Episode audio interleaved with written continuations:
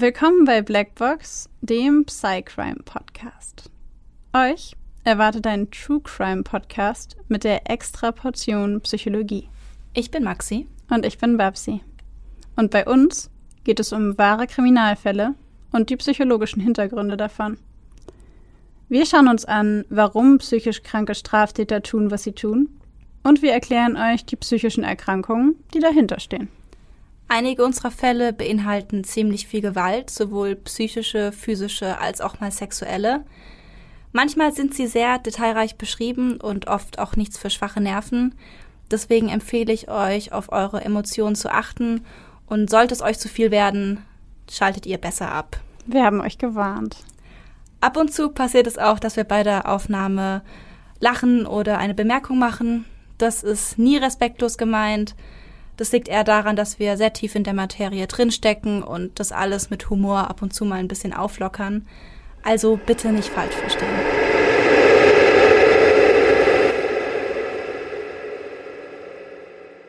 Babsi? Maxi?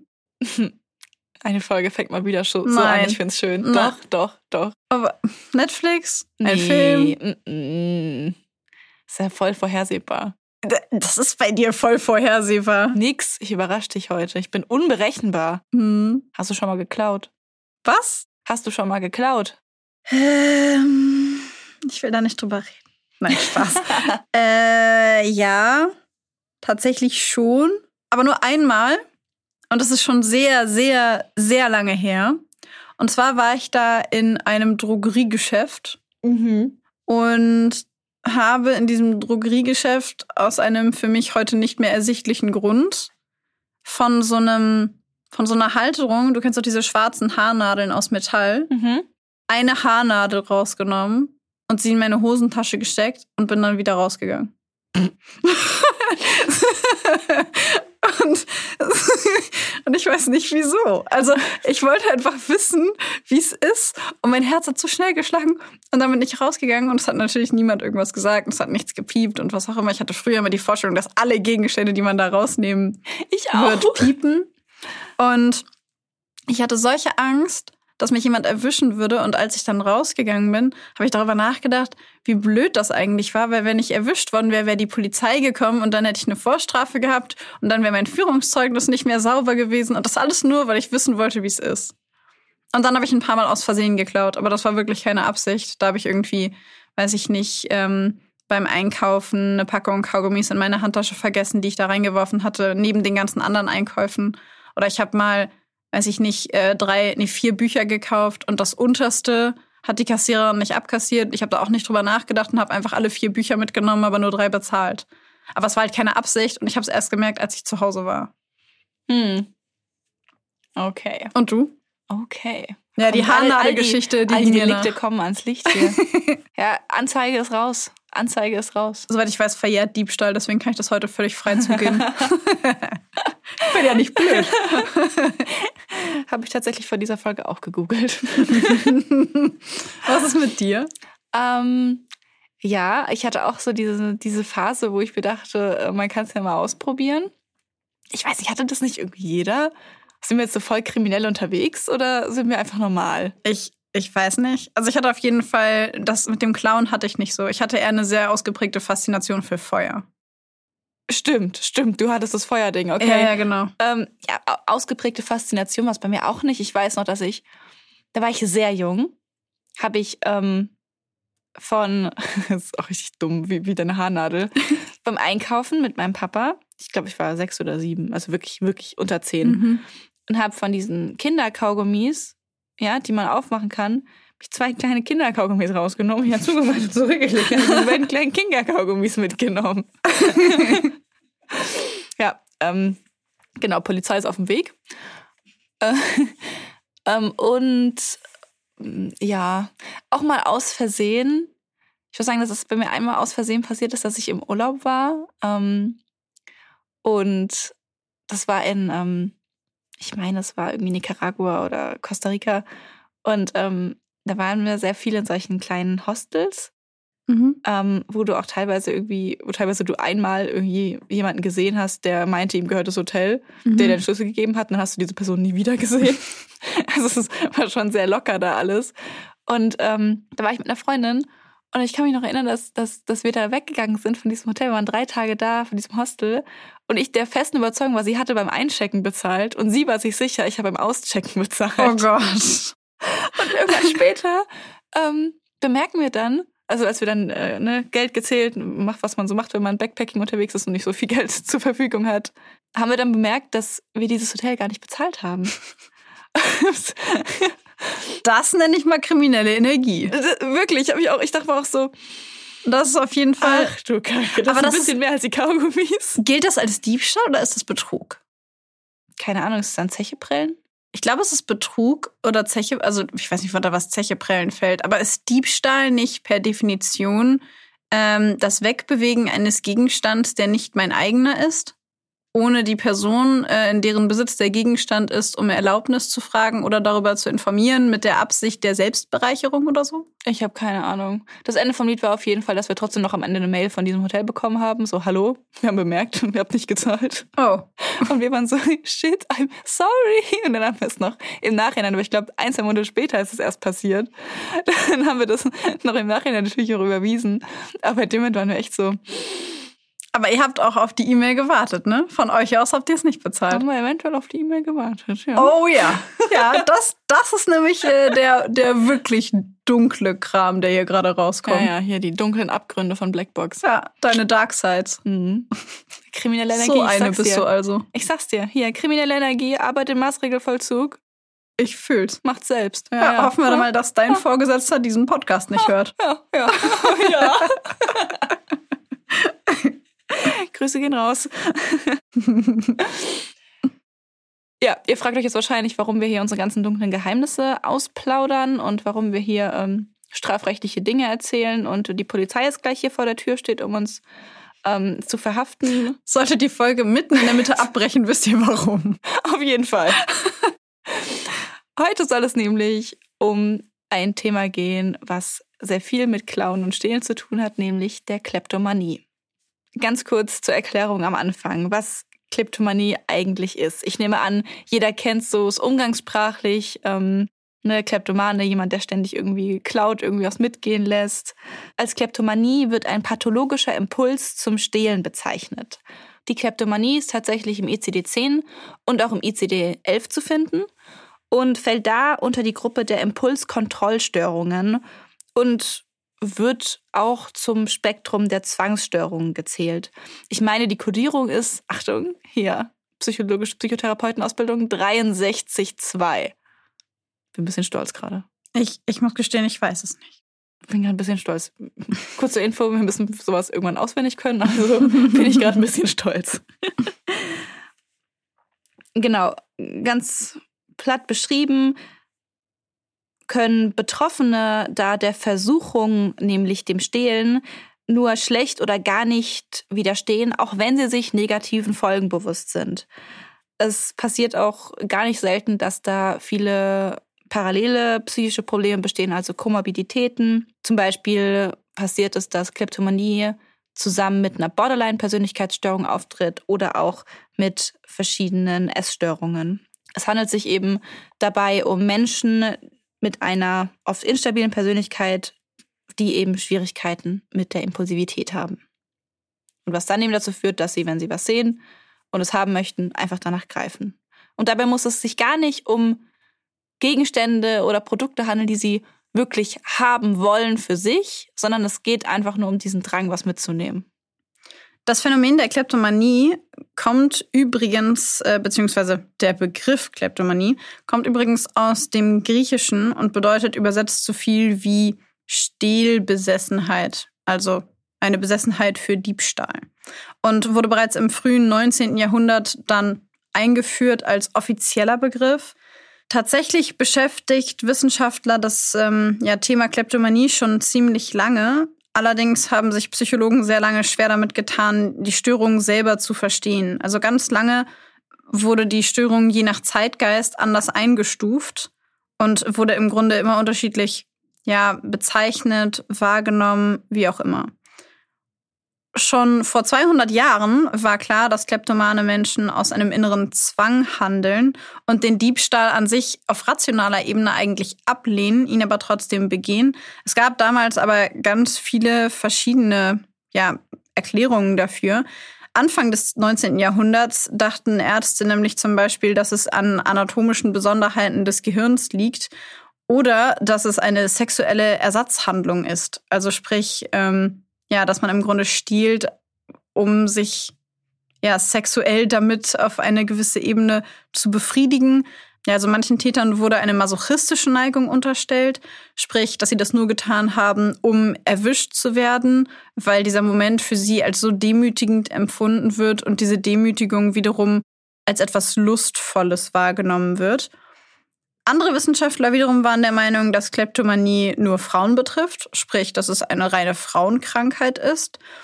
Und dass, und das finde ich eine sehr abenteuerliche Theorie, Frauen das während der Menstruation tun, weil die Menstruation die Psyche so sehr durcheinander bringt, dass sie deswegen zu Diebinnen werden.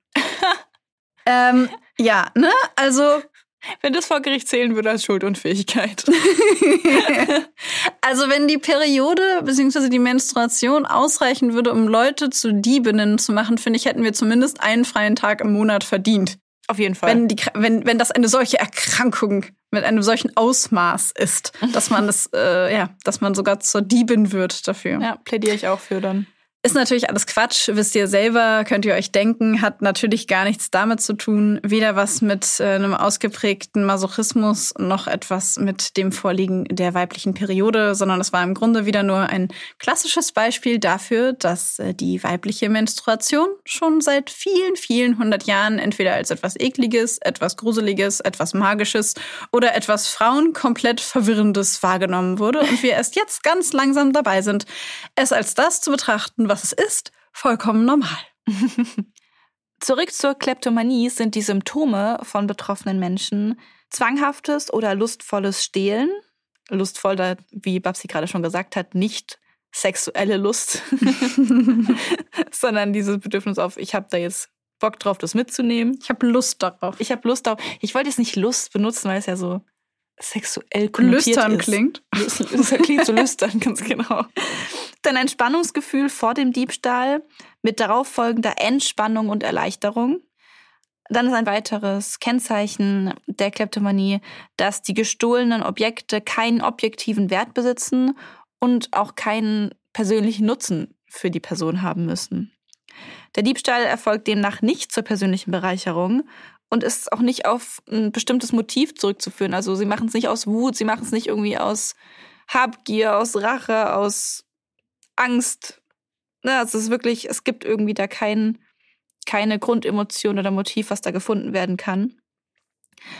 Und was auch auffällt häufig ist, dass Betroffene nach dem Diebstahl meist ein schlechtes Gewissen entwickeln, sie aber den Drang zum weiteren Stehlen nicht unterdrücken können.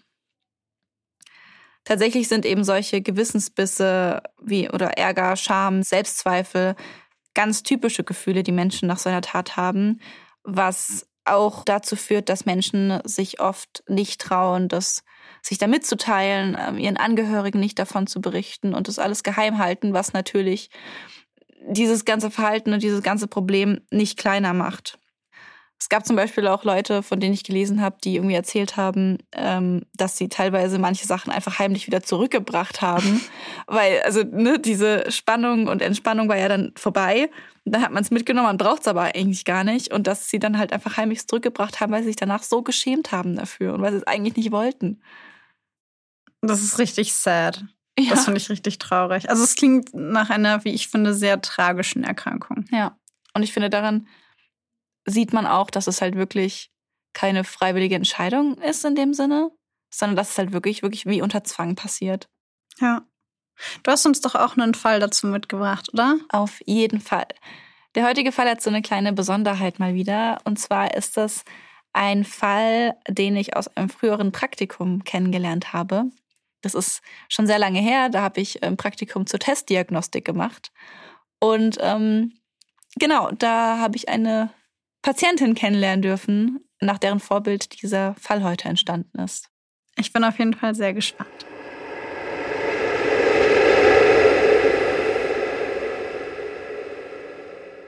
Ein rotes Fußballtrikot, ein weißer Kragen.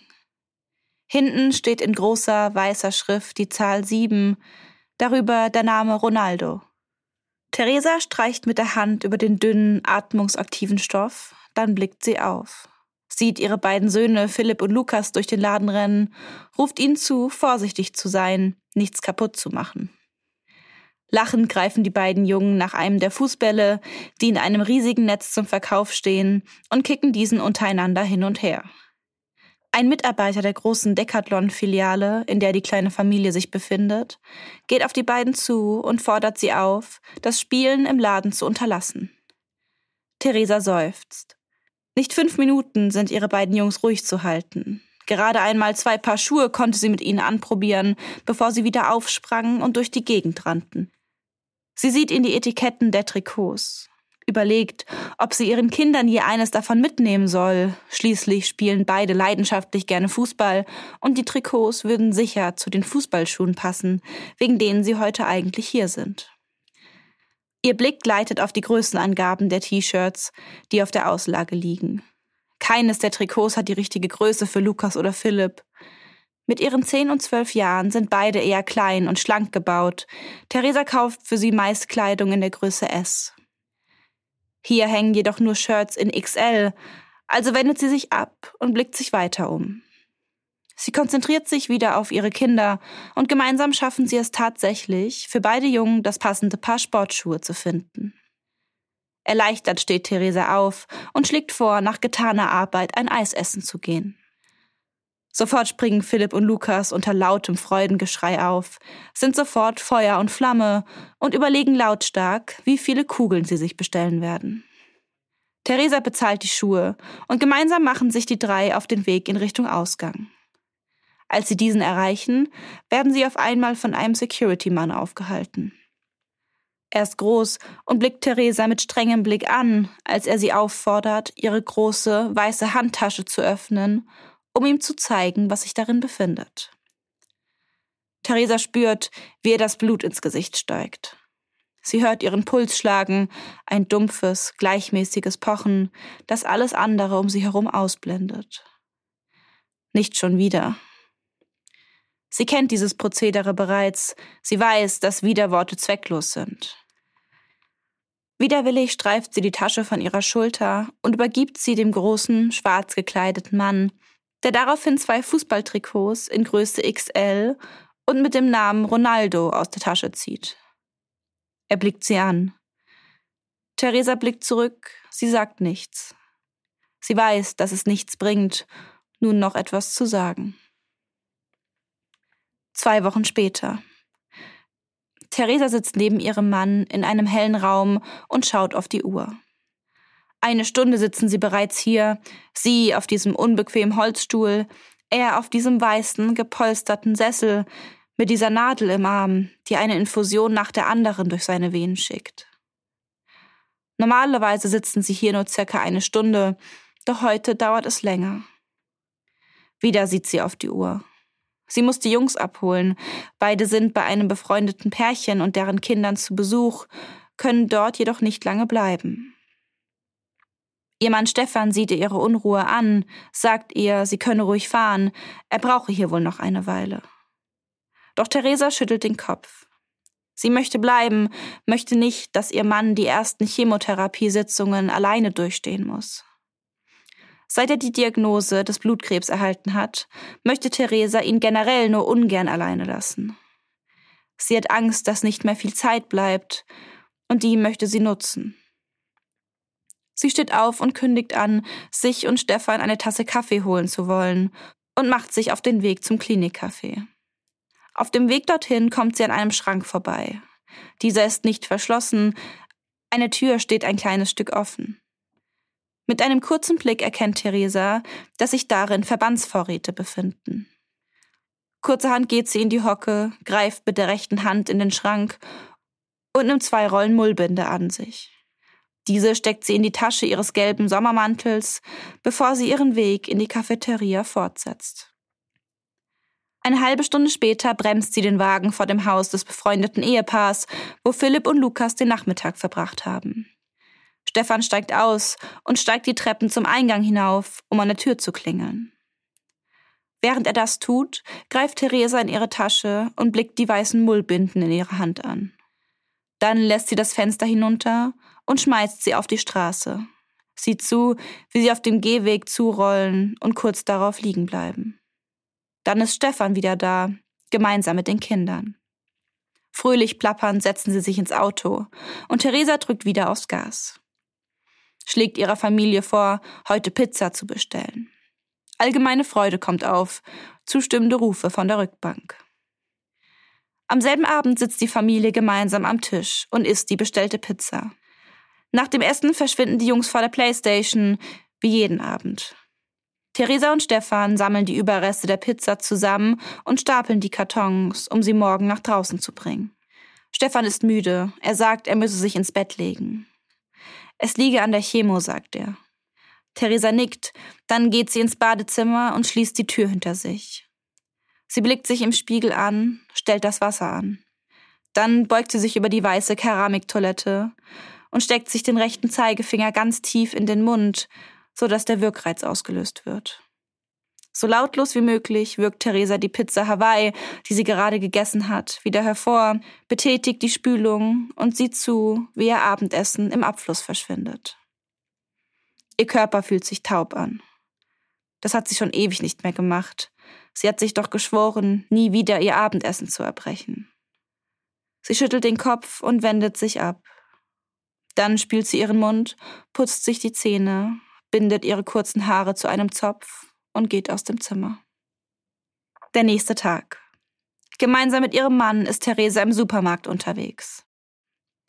Während er bezahlt, schlendert sie noch einmal durch die Reihen und Gänge der Kühlabteilung. Plötzlich streckt sie die Hand aus, greift nach der Kühltür und öffnet sie. Sie beugt sich hinein zu all dem Käse und den anderen Milchprodukten und greift nach einer Packung Käse. Es ist ein Discounterkäse, eingeschweißt, gelb, billig. Blitzschnell lässt sie den Käse in ihre Tasche gleiten. Dann geht sie zurück zu ihrem Mann, wartet, bis er bezahlt und verlässt in aller Seelenruhe gemeinsam mit ihm den Supermarkt. Ein Monat später sitzt Theresa neben ihrem Anwalt. Sie steht vor Gericht, die Anklage lautet Diebstahl in mehreren Fällen. Neben des versuchten Diebstahls im Decathlon wurde sie erwischt, wie sie in einem Drogeriemarkt zwei Pickelstifte entwendet hat. Theresa ist nervös, ihre Handflächen schwitzen. Wäre dies das erste Mal vor Gericht, dann käme sie sicher mit einer kleinen Geldstrafe davon. Doch sie weiß, dass es dieses Mal anders laufen wird. Heute steht sie zum achten Mal wegen Diebstahls vor Gericht. Und schon beim letzten Mal deutete der Richter an, dass der nächste Vorfall nicht so milde für sie ausgehen würde. Er sprach sogar von Haft. Was wird dann aus ihren Kindern und aus Stefan? Der Richter spricht sie an, stellt ihr Fragen, möchte wissen, warum sie die Trikots hat mitgehen lassen. Theresa zuckt mit den Schultern. Sie wisse es nicht, antwortet sie.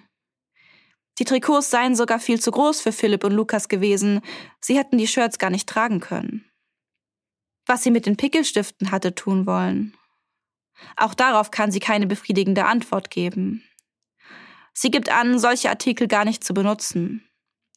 Dass sie sie wahrscheinlich an Freunde und Familie weiter verschenkt oder einfach weggeworfen hätte. Das mache sie oft mit dem Zeug, das sie stehle. Der Richter nickt. Es ist nicht das erste Mal, dass er von Theresa keine eindeutige Antwort für die Motive ihrer Taten erhält. Aufgrund der Tatsache, dass es sich bei dieser jungen Mutter um einen mehrfachen Verstoß handelt und nun eine Haftstrafe im Raum steht, beauftragt das Gericht auf Empfehlung des Rechtsanwalts der Angeklagten einen psychiatrischen Sachverständigen, der Theresa untersuchen und dem Gericht die Frage der Einsichts- und Steuerungsfähigkeit der Angeklagten beantworten soll.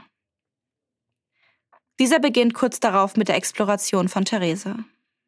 Sie zeigt sich sehr redselig, schweift gerne ab und scheint sich zu freuen, dass da nun jemand ist, der ihr zuhört, stundenlang, der sie in den Mittelpunkt stellt und sie nicht unterbricht, ja sich sogar notiert, was sie sagt.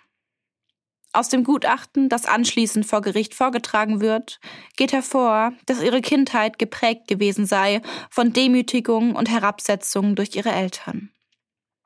Sie sei kein Wunschkind gewesen, was Mutter und Vater immer wieder betonten.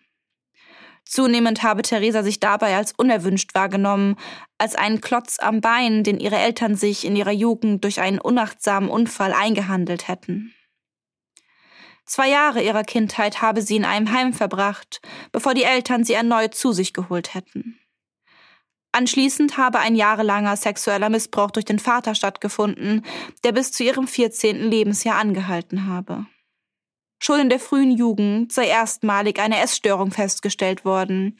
Diese wurde in den folgenden Jahren mehrfach behandelt und sei letztmalig vor zwei Jahren ausgebrochen. Vor einem Jahr habe ihr Ehemann die Diagnose einer Leukämie erhalten, was zu einer erneuten Destabilisierung der jungen Frau geführt habe. Die Zeit nach der Diagnose beschreibt sie selbst als sehr belastend.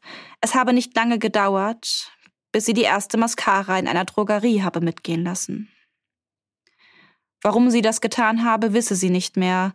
Sie wisse nur, dass es ihr damals schlecht ging, dass sie Angst hatte, dass ihre Gedanken wieder um Essen und Nahrung kreisten, dass sie wieder begann, sich zu erbrechen. Zu ihrem Unglück wurde sie sofort erwischt. Der Drogeriemarkt sah damals von einer Anzeige ab, stattdessen erhielt sie lebenslanges Hausverbot. Innere Anspannungen und Ängste hätten nach Angaben des Sachverständigen zu einem erneuten Ausbruch der Essstörung und der Entwicklung einer Impulskontrollstörung geführt, die sich in pathologischem Stehlen äußere. Die Frage nach der Schuldfähigkeit der Angeklagten beantwortet der Sachverständige wie folgt.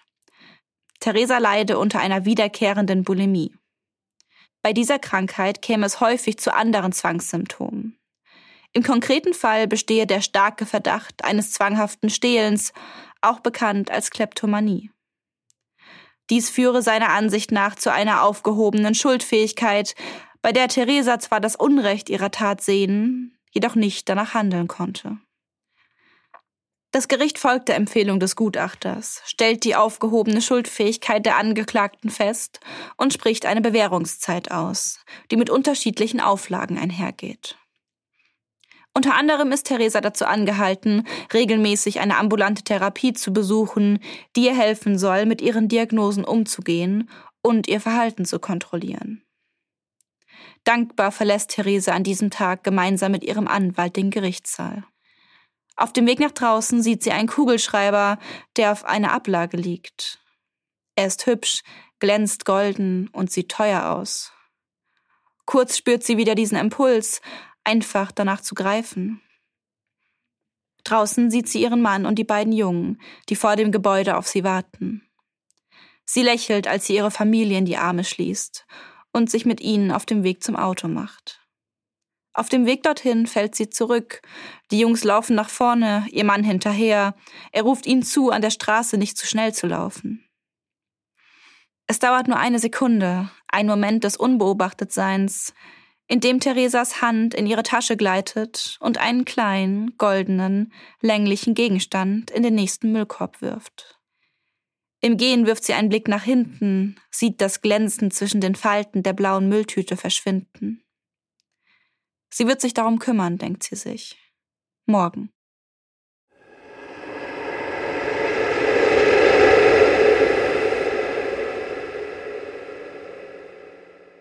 Ich finde, das ist ein so unglaublich psychologischer Fall. Ultra. Also mir geht richtig das Herz auf. Weißt du, was ich meine? Das ja. ist so, da ist niemand ernsthaft, zumindest äh, von der Hauptfigur ausgehend, mhm. niemand ernsthaft zu Schaden gekommen. Ich meine, sie selber hatte eine furchtbare Kindheit, das meine ich damit nicht, sondern es geht um Diebstahl, weißt du? Ja, es ist ein bisschen leichter als so die Sachen, ja. die wir so bisher in den letzten Wochen hatten. Und es ist so psychologisch. Es ist so, weiß ich nicht, so nah. Ja. Ich weiß vollkommen, was du meinst. Ich habe auch richtig Spaß dabei gehabt, den Fall zusammenzuschreiben und mich an die ganzen Dinge zu erinnern, an die ich mich noch erinnern kann. Es ist ja schon ein paar Jahre her. Ähm, aber natürlich so die wichtigen psychologischen Eckpunkte, an die konnte ich mich noch sehr gut erinnern. Und ich, mir hat es wirklich Spaß gemacht, auch schon, wo ich dran gedacht habe, dass wir darüber sprechen werden und es analysieren werden. Und ich war so richtig so, Hm. Ich mochte das Ende auch sehr gerne. Ich auch. Ich fand das war, war sehr filmreif. Ja, wirklich. Das, das, hatte, das hatte sie erzählt, dass sie das dann noch im Gerichtssaal auch noch gemacht hat. Und ähm, dass sie sich danach auch ganz schlecht gefühlt hat, deswegen. ähm, ja, und sich dann aber, ne, also sich dann auch dachte, ja, danach habe ich mich auch wirklich drum gekümmert. aber an dem Tag habe ich trotzdem. Und sie, also zu dem Zeitpunkt, wo ich sie kennengelernt habe, war sie schon eine Weile in Therapie gewesen. Und dann hatte sie auch gemeint, so, dass sie es mittlerweile einordnen kann, wann dieser Impuls immer kam. Mhm. Also nur, dass es unter starker innerer Anspannung eben passiert ist, wegen, es kann, sie meinte, es hätten Nichtigkeiten sein können, irgendwas, was sie halt gerade total aufgeregt hat und dann, bupp, ging irgendwas weg. ähm, ja, und ich meine, im Gerichtssaal, wo sie gerade, wo es gerade darum ging, dass sie eventuell eine Haftstrafe bekommt, zählte dann wohl unter Momente, in denen man angespannt ist. Das kann ich nachvollziehen. Kann ich auch nachvollziehen. Aber wie, also schon witzig. So. Es ist, ja. Dass sie dann in dem Moment nochmal so, okay, ich bin ultra angespannt. Meine Therapie hat auch noch nicht angefangen. Ich nehme das mit, ist okay, oder? sie hat auch selbst sehr äh, herzlich darüber gelacht, mit diesem Kuli. Das ist voll schön, wenn sie selber sogar darüber lachen konnte, Ja. als du sie getroffen hast. Ja, ja, diese Bewusstheit, ne, dass, dass, dass einem das selber bewusst wird, was man da macht. Das glaube ich auch irgendwie, wenn man dann, das kann ich mir zumindest vorstellen, wenn man dann Therapie macht und man rückblickend dann da drauf guckt, muss es schon witzig sein für sie, dass sie sich so denkt, okay, warum auch immer ich das getan habe, aber na gut. Ja, es kommt ja gar nicht so selten vor, auch bis bei Patienten, die ich jetzt habe, die dann irgendwie, jetzt nicht, wenn es um die Straftaten geht, sondern die dann irgendwie von irgendwelchen früheren Verhaltensweisen erzählen, so, ja, war, war komplett bescheuert, ich weiß auch nicht, was ich da gemacht habe. So, also, ich, es ist totaler Quatsch. Ja, das finde ich immer das Schöne an so äh, psychologischer Weiterentwicklung und Selbstreflexion und wenn Leute sich dann so weiterentwickeln und dann reflektieren und über sich selber dann so lachen müssen. Mhm. Das finde ich, finde ich immer eine sehr, sehr coole Beobachtung so. Ja, voll. Vor allem merkst du dann auch, dass das wirklich eine Verarbeitung stattgefunden hat. Wenn du drüber lachen kannst, auf jeden Fall. Ja, wenn es halt sowas ist, wo man sagt, ja, das war ja irgendwie, ich weiß auch nicht. Also, ne? was Also, mich da geritten hat. ja. ja. Ja. Nee, ich meine, es gibt ja auch die anderen, die dann irgendwie sagen, ja, war dumm und einfach so ein bisschen abwinken und dann weißt du schon, okay, da hat gar nichts stattgefunden, der will einfach nur nicht drüber sprechen. ja, das ist zumindest noch nicht fertig, ne? Oder das Also, ist zumindest noch nicht fertig, ja. genau. Aber bei diesen, also bei Menschen, die da so sitzt und, und wo ich dann so dieses Gefühl habe, dass es auch so ein, ein leichteres Thema gerade auch ist, obwohl es vielleicht früher ein Problem war, Mhm. da merkst du schon so ein bisschen, okay, das, das, da ist entweder eine Verarbeitung oder da hat Verarbeitung stattgefunden, was nicht immer natürlich sein muss, dass es danach locker und leicht sein muss. Es kommt immer aufs Ja. Thema an. Ne? Ähm, aber jetzt bei ihr und bei den Patienten, die mir jetzt gerade einfallen, war das so, dass ich dadurch irgendwie das Gefühl bekommen habe, da, da hat zumindest irgendwas sich bewegt und zum Besseren gewandelt. Ja, ich meine, am Ende des Tages ein Stück Käse aus dem Supermarkt mitzunehmen, ist im Verhältnis zu dem, was wir hier sonst so auf dem Tisch liegen haben, ja auch was, wo man dann drüber lachen kann. Ne? Also, Ja. Deswegen dachte ich auch, dass dieser Fall oder diese Folge heute so ein leichtes Aufatmen ist zwischen all den Snuff, Entführungs, Mordfällen. ja, wir haben in den letzten Fällen echt, die letzten Folgen waren echt so ein bisschen härterer Tobak. Die ne? waren wirklich heftig, genau. Und ich, ich hatte Ja. irgendwie das Bedürfnis, so, ein, so eine kleine, einen kleinen Moment zu schaffen, wo wir aufatmen können. wo wir einfach rein psychologisch und Genau. ja, Back to the roots, baby. das, das finde ich gut. Das finde ich gut. Dann würde ich sagen, springen wir doch direkt mal in die in den Psychobereich, in den psychologischen Aspekt. wir bleiben noch einmal, wir haben hier in diesem Fall ging es ja um sowohl um Bulimie als auch um Kleptomanie. Ich habe noch eine Frage. Ja. Hat ihr Ehemann das überlebt? Mhm. Oh. Ja, zu dem Zeitpunkt, wo ich sie kennengelernt habe, war, war ich glaube, seit einem halben Jahr gestorben. Oh. Hm. Und ihre Kinder? Die, über die weiß ich nichts. Also ich meine, waren die noch bei ihr oder sind die dann irgendwie in ein Heim oder so gekommen? Das weiß ich ehrlich gesagt nicht. Aber ich nehme mal an, dass sie bei ihr geblieben sind. Also sie hat Okay. nicht, ich habe nichts Gegenteiliges gehört. Okay. Hm, Hm. Ja, ich meine, sie ist ja, sie ist ja, es ist ja ein Freispruch, eine Schuldunfähigkeit. Ja, Und ja. wenn sie in Behandlung geht, dann ähm, müsste es eigentlich kein Okay Grund sein. sein, dass Ja. die Kinder da weg müssen. Das dachte ich auch, aber ich wollte mal genau. nachfragen. Nee, es hat ja auch, also auch ihre, sowohl Bulim die Bulimie als auch die Kleptomanie sind ja nichts, was die Kinder, also sie hat auch nie irgendwie wohl die Kinder in irgendeiner Weise beeinträchtigt oder irgendwie irgendwas gemacht, was den Kindern hätte schaden können, sondern hat das alles arg bei sich behalten. Ja. Ähm, von daher würde es mich wundern, wenn die Kinder nicht mehr bei ihr gewesen Ja. wären. Oh Mann, okay, ich dachte, es wäre so ein komplettes Happy End Hm, nicht, gewesen. Nicht ganz, nee. Okay. Leid, leider nicht. Hast du sonst noch irgendwelche Fragen, die du noch zwischen rein streuen möchtest? Mm. Mm. Nein, ich glaube, ich traue mich nicht mehr, noch irgendwas zu fragen, weil diese Antwort hat mich sehr unglücklich gemacht. Oh, okay. Okay. Na gut. Dann Ähm. kommen wir jetzt zum psychologischen Hintergrundteil. Psychologischer Hintergrundteil. Woo. Genau. Ich würde sagen, wir können ja mal zuerst ganz kurz einen Abriss geben über die Ursachen einer Kleptomanie. Ähm, wie schon erwähnt, tritt die Kleptomanie oft als Begleiterkrankung auf zu ähm, Borderline-Persönlichkeitsstörungen, ähm, Essstörungen, meist eben Störungen der Affekt- oder Impulsregulation oder auch Störungen aus dem Zwangsspektrum. Also sowas wie, ähm, wow, sowas wie Zwangsstörungen. Wow, Maxi, wow. Es gibt leider noch keine wissenschaftlich belegte Ursache für die Kleptomanie. Ähm, Es gibt allerdings so ein paar psychodynamische Erklärungsmodelle, ähm, wie zum Beispiel Entwicklungsstörungen in der ödipalen Phase, psychosozialer Stress, was wir jetzt ja auch bei der Theresa gesehen haben, ähm, oder auch Ersatzbefriedigung für unterdrückte Wünsche. Tatsächlich wundert mich das mit der ödipalen Phase, weil ich eher auf die anale Phase getippt hätte. Das habe ich mir auch gedacht. Mit dem, äh, weil es ja darum geht, äh, Kontrolle über den eigenen Körper zu haben und Dinge, also anspannen und locker lassen und was auch immer.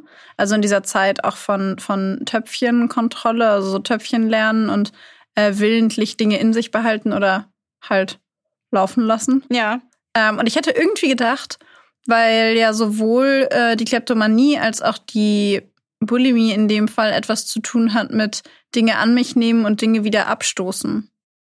Ich meine auch, wenn die ähm, anale Phase nicht, nicht gut bewältigt wird, dass dann Zwangsstörungen entstehen können. Ja, weil das dachte ich nämlich. Und deswegen überrascht es mich gerade so, dass du die ödipale Phase ansprichst. Wobei man grundlegend natürlich überhaupt darüber streiten kann, weil es ist ah, diese Phasen. Genau. Nee, also ich, ich bin da auch, war auch eher bei der analen. Ähm, ich bin mir nicht mehr sicher, ob ich jetzt richtig bin. Aber ich war in der ödipalen Phase sowas wie Gewissensentwicklung. Ja, ich glaube. Ich bin mir gerade nicht mehr sicher. Kann auch sein, dass ich gerade falsch liege. Hm. Auf jeden Fall ähm, ist in diesen Erklärungsmodellen wirklich von der ödipalen Phase die Rede. Was vielleicht, ähm, wie gesagt, nicht ganz so viel Sinn macht, aber so wird's von den Psychodynamikern. Wir sind hier beide keine Tiefenpsychologen, also. Ich lieb's, wie Hä? wir es immer schaffen, so einen kleinen Dash of Freud überall reinzustreuen. so ein bisschen Freud, damit ihr es nochmal gehört habt, um dem Klischee auch vollkommen zu entsprechen. Du, das muss sein hier, und unser, unser Psychovater. Können wir kurz fünf Minuten Pause machen? Ich muss kurz meinen Monokel reinigen. Monokel reinigen. Ja, ich muss auch noch meinen Anzug ausklopfen. ich muss gerade an dieses Bild auf Instagram denken, wo ich glaube, du oder ich als Freud, wo wir uns als, äh, ich, ich bin Freud Ja. auf dem. Instagram-Bild. Ah, göttlich. Okay, zurück zum Topic. ähm, Weitere Gründe, die irgendwie in der Diskussion stehen, ob Kleptomanie was damit zu tun haben könnte, ähm, sind zum Beispiel das Bedürfnis nach Liebe und Zuneigung, die vielleicht bei Betroffenen fehlt und dass die Betroffenen dann eben versuchen, sich etwas zwanghaft zurückzuholen, was auf normalem Wege eben nicht möglich ist und dann eben vielleicht schon schon als Kinder zu der zum Stehlen greifen und zum Beispiel am Anfang vielleicht von den Eltern was klauen, dadurch dann vielleicht Aufmerksamkeit oder Zuwendung bekommen, wenn auch im negativen Sinne. Aber ne, wir wissen, kennen ja alle hier ähm, das Sprichwort, äh, negative Aufmerksamkeit ist besser als gar keine Aufmerksamkeit. mhm. Da gibt es eben die Ansätze, dass das dass im- vom Kindheitsalter auch schon so gelernt werden könnte und dann später in so Situationen, wo dieses Defizit ganz stark empfunden wird, ähm, sich das dann wieder neu im Erwachsenenalter entwickelt. Ist aber, wie gesagt, alles hier nicht belegt. Von daher können wir nicht ganz genau was sagen zu den Ursachen. Leider. Vermutungen gibt es tatsächlich aber auch zu dem Thema, wo wir gerade dabei waren, Leuten was wegzunehmen und Aufmerksamkeit und so, dass ähm, Menschen mit Kleptomanie früher Geschwister oder Bekannte bestohlen haben. Und dass es, das könnte ich mir nämlich auch vorstellen, dass es mal ein Motiv gegeben hat, um das zu machen. Also, dass es mal so etwas wie Rache oder Genugtuung oder ich nehme dir was weg, weil du mir was Böses angetan hast und ähm, ich fühle mich wieder besser also das Macht und das für mich subjektiv empfundene Machtgleichgewicht ist wieder ausgeglichen dadurch, dass du mir was Schlechtes angetan hast, dafür habe ich dir was weggenommen, jetzt bist du traurig, ich bin mächtig, du bist mächtig, wir sind wieder auf einer Ebene. Mhm. Und dass dieses Gefühl von Genugtuung ähm, oder auch Freude oder Selbstwerterhöhung ähm, daraus resultiert und sich dann das Stehlen verbindet mit diesem Gefühl und dass es da wie so eine emotionale Konditionierung gibt auf einen bestimmten Akt und ein damit verbundenes Gefühl, sodass irgendwann nicht nur von Bekannten und Freunden gestohlen wird, sondern beispielsweise auch in Geschäften. Das ist so ein bisschen so ein bisschen systemisch hier. Ja, der Gedanke kam mir gerade, ja. dass ich das, ähm, dass ich mir das zumindest vorstellen könnte, dass es was mit so einer Konditionierung zu tun hat, die ursprünglich mal ein Motiv hatte, also weil das Stehlen mal ein Motiv hatte und ein Gefühl ausgelöst hat und die Verbindung von Stehlen und diesem Gefühl geblieben ist. Ja. Und jetzt irgendwie im neuen Kontext eingesetzt wird und da aber noch mehr Schaden anrichtet als damals. Ja, und vor allen Dingen eine Art von Coping-Strategie ist, die heute kein Motiv mehr erfüllt im Sinne von ich bestrafe meine Bekannten oder Geschwister, ja. sondern ich mache das, um dieses Gefühl zu bekommen, weil ich mir selbst als Kind beigebracht habe, wenn ich stehle, habe ich dieses Gefühl, auch wenn ich damals noch ein Motiv hatte. Ja. Die nächste Frage, die sich mir gestellt hat, als ich diesen Fall zusammengeschrieben habe, war mir ist ein anderer Fall eingefallen, von dem ich gerade aktuell einiges mitbekomme. Ähm, auch ein Fall von einer ähm, Frau, die eine Kleptomanie hat. Und ähm, da ist nämlich die Schuldfähigkeit, also die Schuldminderung oder aufgehobene Schuldfähigkeit verworfen worden. Das heißt, sie wird als voll schuldfähig vor Gericht gesehen. Ah, okay. Und ähm, frag mich gerade nicht, warum. Das ist nicht meine Patientin. Ich kriege das gerade nur am Rand mit, so ein mhm. bisschen ich war auch überrascht davon, dass es eben, dass sie schuldfähig, als schuldfähig gilt. Und dann habe ich mir angeguckt, was eigentlich die Kriterien bei der Kleptomanie sind, dass da eine Schuldunfähigkeit festgestellt wird. Und die Kriterien ähm, sind eigentlich dafür da, um eine Kleptomanie von einem normalen Diebstahl zu unterscheiden. Also um zweifelsfrei zu sagen, hier geht es nicht um die persönliche Bereicherung sondern, und um eigenen freien Willen, sondern das ist wirklich eine Person, die wirklich nicht anders kann und sich nicht kontrollieren kann. Diese Kriterien sind, dass unnützes oder bedeutungsloses Diebesgut Diebesgut, Diebesgut, Diebesgut, Diebesgut ähm, gestohlen wird, zum Beispiel die Heftklammern, Stecknadeln, äh, kleine Haarklammern. Haarnadeln. Ja, ja. Ich war äh, damals auf dem besten Weg in die Kleptomanie sozusagen. Dann eine Nein, spezielle psychische Befindlichkeit während des Tatgeschehens, also eben, ne, ob man vielleicht irgendwie depressiv verstimmt ist, ob man arg angespannt ist, ob man irgendwie stark euphorisch ist, man irgendwie eine veränderte Bewusstseins, Bewusstseinszustand gerade hat, irgendwie vielleicht eine andere Wahrnehmung hat. Auffälligkeiten während des Tatablaufs, zum Beispiel mangelnde Vorsicht oder offensichtliches Stehlen.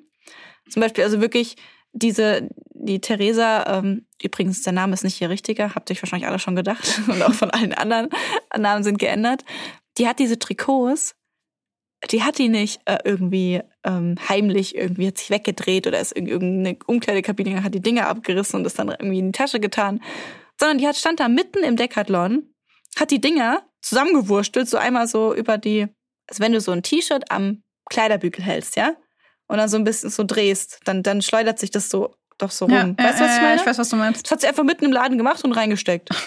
Also wirklich, das ist ultra offensichtlich gewesen. Hat nur noch gefehlt, dass sie den, den Security-Mann anguckt und sagt, ich nehme es mit, ist okay, oder? ja, genau, genau. Also wirklich so ultra offensichtlich. Mangelnde Vorsicht, 100 Punkte. Also wirklich gar nicht drum gekümmert, ob das jetzt irgendjemand sieht. Und das letzte Kriterium ist die ähm, Persönlichkeitsfremdheit des Diebstahls. Bedeutet, dass Diebstahl eigentlich von der Person verurteilt wird und eigentlich sie sagen, sowas darf man nicht machen, sowas mache ich auch nicht. Das ist aus Prinzip finde ich sowas überhaupt gar nicht gut und dann aber eben hier Sachen mitgehen lassen und es eben so offensichtlich machen. Ja, und diese vier Kriterien sind eben die, die festlegen, ob da eine Schuldunfähigkeit besteht. Und ich weiß jetzt nicht, wie es bei der anderen Patientin ist, von der, von der ich jetzt gerade was mitbekomme. Aber wohl sind die da nicht erfüllt. sodass Hm. sie keine Schuldunfähigkeit. Müssen die denn alle erfüllt sein? Ja. Okay, Doch, soweit ich weiß, müssen alle sein. Muss ich gerade kurz überlegen, aber ja. Ja. okay. Hm. Genau, weil es sonst eben Zweifel daran geben kann, ob das nicht vielleicht doch eine persönliche Bereicherung war. Ja, nachvollziehbar. Nachvollziehbar. Im Zuge der Recherche haben wir uns aber insbesondere auch die Verbindung zwischen Kleptomanie und Essstörungen angeschaut, weil das ein Thema war, mit dem wir beide vorher in dem Zusammenhang gar nicht zu tun hatten. Wobei ich da mich ein ganz bisschen rausnehmen muss, weil ich habe bei weitem nicht so viel darüber gelesen wie Maxi. Ähm, aber tatsächlich ist es so, dass ja, also dass Menschen mit Essstörungen häufiger, signifikant häufiger Diebstähle begehen im Vergleich zu Leuten, die keine Essstörung haben. Ähm, es gibt Untersuchungen, die ergeben haben, dass es überdurchschnittlich oft bei Patienten mit Bulimie auftritt. Kurz zur Erklärung, was Bulimie ist. Ähm, die Patientin, die du in deinem Fall gerade vorgestellt hast, Maxi, die hat sich ja zum Beispiel den Finger in den Hals gesteckt und sich erbrochen nach dem Essen. Ähm, das bezeichnet man als, also es gibt noch mehr Diagnosekriterien, aber das ist so der hauptsächlichste Unterschied ähm, zwischen den beiden Essstörungen Anorexie und Bulimie. Ähm, Bulimiker übergeben sich nach dem Essen, haben häufiger Fressanfälle, also nehmen sehr, sehr viele tausend Kalorien in so einem Fressanfall zu sich, gehen danach ins Bad und übergeben sich. Das kann auch mehrfach hintereinander passieren. Und wichtiges Unterscheidungsmerkmal, Bulimiker haben häufig einen normalen BMI, häufig sogar einen leicht erhöhten BMI, also sind äh, nicht untergewichtig. Und im Unterschied dazu, also es gibt ganz, ganz viele unterschiedliche äh, Unterkategorien noch von Bulimie. Es gibt Sportbulimiker, es gibt Menschen, die ähm, nehmen Abführmittel etc. Aber das soll uns mal reichen für den Ja. Sinn dieser Folge. Ähm, die zweite Essstörung, die sich davon unterscheidet, ist die Magersucht. Ich glaube, den Begriff kennen ganz viele. Der Fachbegriff dafür ist Anorexia nervosa. Und ähm, bei der Magersucht kommt es im Gegensatz zur Bulimie eher seltener zum Erbrechen. Es gibt eher seltener Fressanfälle. Also Bulimiker benutzen das wie so eine Coping-Strategie. Anorektiker übergeben sich vielleicht, wenn sie das Gefühl haben, doch zu viel gegessen zu haben, ähm, aber nicht beabsichtigt. Und ähm, der Unterschied ist zudem, dass für die Diagnose einer Anorexie ähm, unbedingt ein BMI von unter 17,5 vorliegen muss. Also die Person ist auf jeden Fall untergewichtig. Ähm, ja, da gibt's aber noch mehr Diagnosekriterien und auch wieder Unterformen und Besonderheiten, auf die wir jetzt hier nicht genauer eingehen wollen. So, jetzt wo wir das kurz erklärt haben. Ähm, wie schon gesagt, überdurchschnittlich viele Patienten mit Bulimie legen kleptomanisches Verhalten an den Tag. Ähm, allerdings auch Patienten mit Magersucht, und das hat mich persönlich überrascht, ähm, dass es bei Menschen mit Magersucht oder bei Menschen, die Bulimie und Anorexie haben, häufiger vorkommt. Also man kann auch beides haben. Das eine schließt das andere nicht aus. Ähm, und mich hat das persönlich überrascht, dass das auch bei Menschen mit Magersucht vorkommt, weil ich ehrlich gesagt immer dachte, dass das eher was mit etwas zu sich nehmen und es dann wieder wegtun zu tun hat.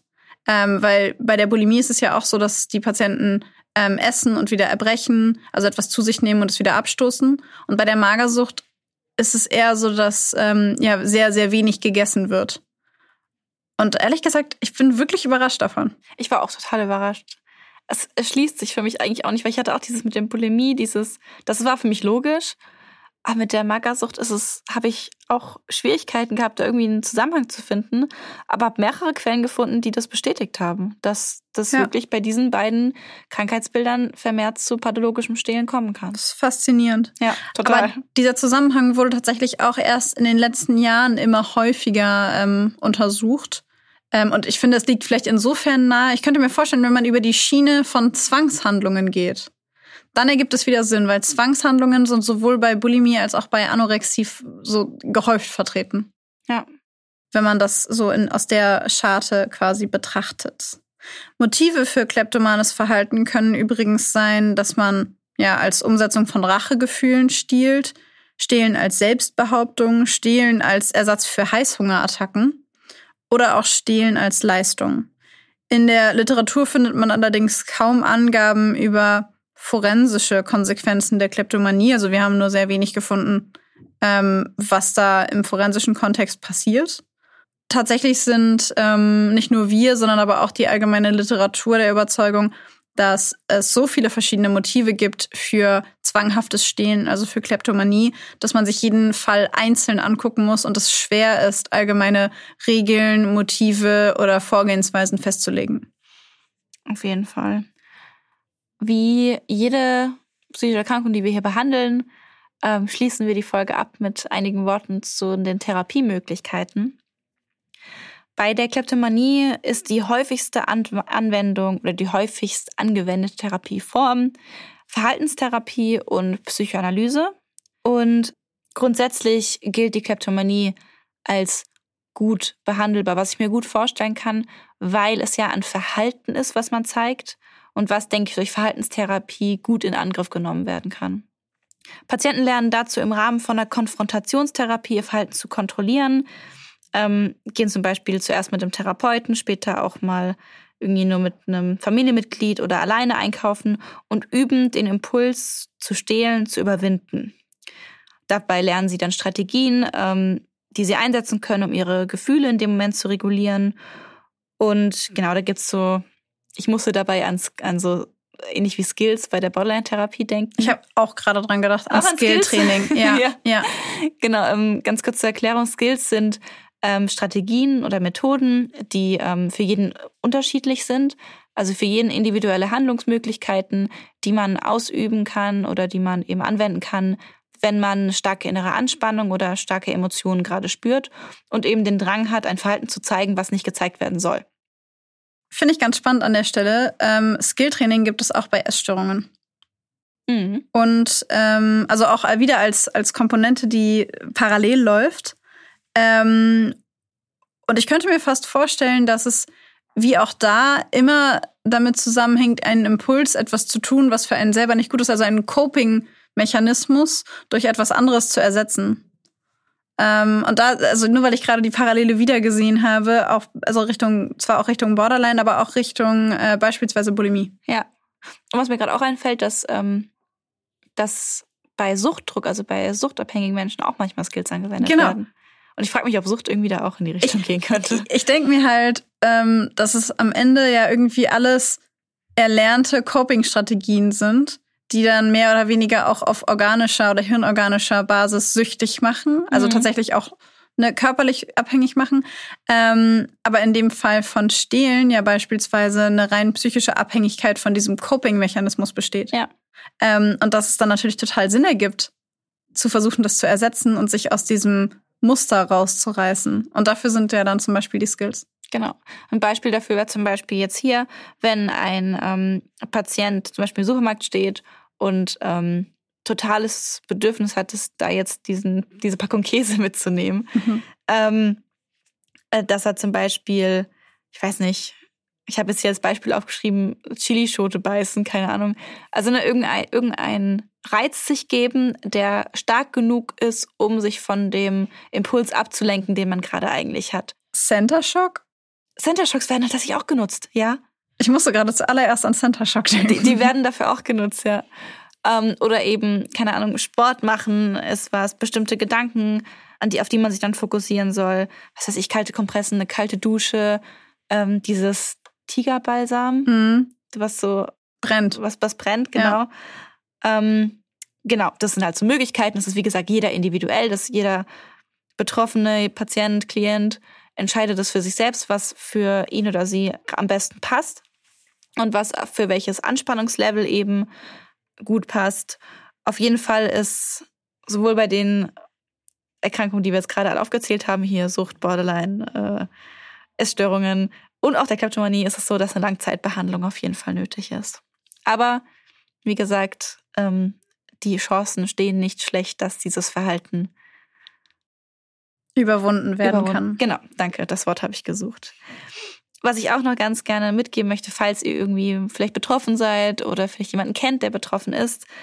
Ähm, es gibt äh, zusätzlich natürlich zu der Möglichkeit, ähm, in die Therapie zu gehen, mh, mm, gibt es verschiedene Selbsthilfegruppen. Da kann man sich auch im Internet informieren, welche Selbsthilfegruppen es da auch in eurer Nähe gibt. Ich habe da jetzt ein Beispiel rausgesucht aus Augsburg, habe ich jetzt eins gefunden. Ähm, da gibt es die Selbsthilfegruppe Inka für Menschen, die suchtartig stehlen. Und ähm, Leider gibt es davon nicht so viele, auch nicht so viele in Deutschland. Deswegen müsste man da ein bisschen recherchieren, wenn man auf der Suche nach so einer Selbsthilfegruppe ist. Ich persönlich bin immer ein großer Fan von Selbsthilfegruppen. Ich empfehle es auch meinen Patienten immer, ähm, da ich der Meinung bin, dass es gut tun kann, sich auszutauschen, auch gegenseitig Halt und Stabilität zu geben. Dass es so wenig Gruppen davon gibt, liegt daran, dass die Kleptomanie immer noch ein Tabuthema ist, dass nicht drüber gesprochen wird, weil es eben so schambehaftet ist. Ähm, tatsächlich ist die Störung gar nicht so selten. Es gibt Schätzungen, dass 0,6 Prozent der Bevölkerung betroffen sind, dabei dann überwiegend Frauen. Den Grund dafür habe ich nicht rausgefunden. Ich glaube, der ist wissenschaftlich auch noch nicht gefunden. Hm. Ähm, genau, und die Dunkelziffer ist natürlich da ziemlich hoch, weil es eben, wie Theresa auch, die hat ihre Familie möglichst natürliches Verhalten, soweit sie konnte. Ne, die haben natürlich mitbekommen, wenn da wieder, wenn sie vor Gericht war oder wenn sie erwischt wurde. Ja. Aber sonst sind Betroffene eher so, dass sie das geheim halten vor der Familie, weil sie sich so sehr schämen, weil es eben eigentlich nicht in ihr Konzept passt und ihr Prinzip vom Leben und von Ehrlichkeit und wie man sein Leben führen sollte. Hier also wieder unser üblicher Appell ähm, an alle da draußen, die sich während der ganzen Folge ganz furchtbar angesprochen gefühlt haben. Schämt euch nicht. Wirklich nicht. Ähm, es gibt keinen Grund, sich für Kleptomanie zu schämen, genauso wenig wie es einen Grund gibt, sich für irgendeine andere psychische Erkrankung zu schämen. Ihr könnt euch helfen lassen, ihr könnt euch Hilfe suchen, sucht euch einen Therapeuten oder eine Therapeutin, sucht nach einer Selbsthilfegruppe, nach einer Beratungsstelle und sprecht darüber, weil, wie schon gesagt, man kann das therapieren und man kann das gut behandeln und es kann aufhören und es gibt Menschen, die euch helfen können. Also redet darüber, auch wenn es schwerfällt. Und an all diejenigen, die jemanden haben, jemanden kennen, der sich ihnen vielleicht öffnet und sagt, hey, ich habe da irgendwie ein Problem, bitte lacht nicht, bitte verurteilt die Person nicht, bitte seid nett zueinander, hört einander zu, seid da, versucht irgendwie die Person zu unterstützen und habt Verständnis dafür, dass wir alle unsere Schwierigkeiten haben in unterschiedlichen Bereichen und dass es eben auch Menschen gibt, die die Schwierigkeit haben, dass sie zwanghaft stehlen. Genau. Und mal, mal wieder, endlich mal wieder schließen wir die Folge mit so einem schönen Appell ab. Ja. Ich habe es auch ein bisschen vermisst. Also, seid alle lieb zueinander, habt einen wunderschönen Tag und wir sagen Tschüss.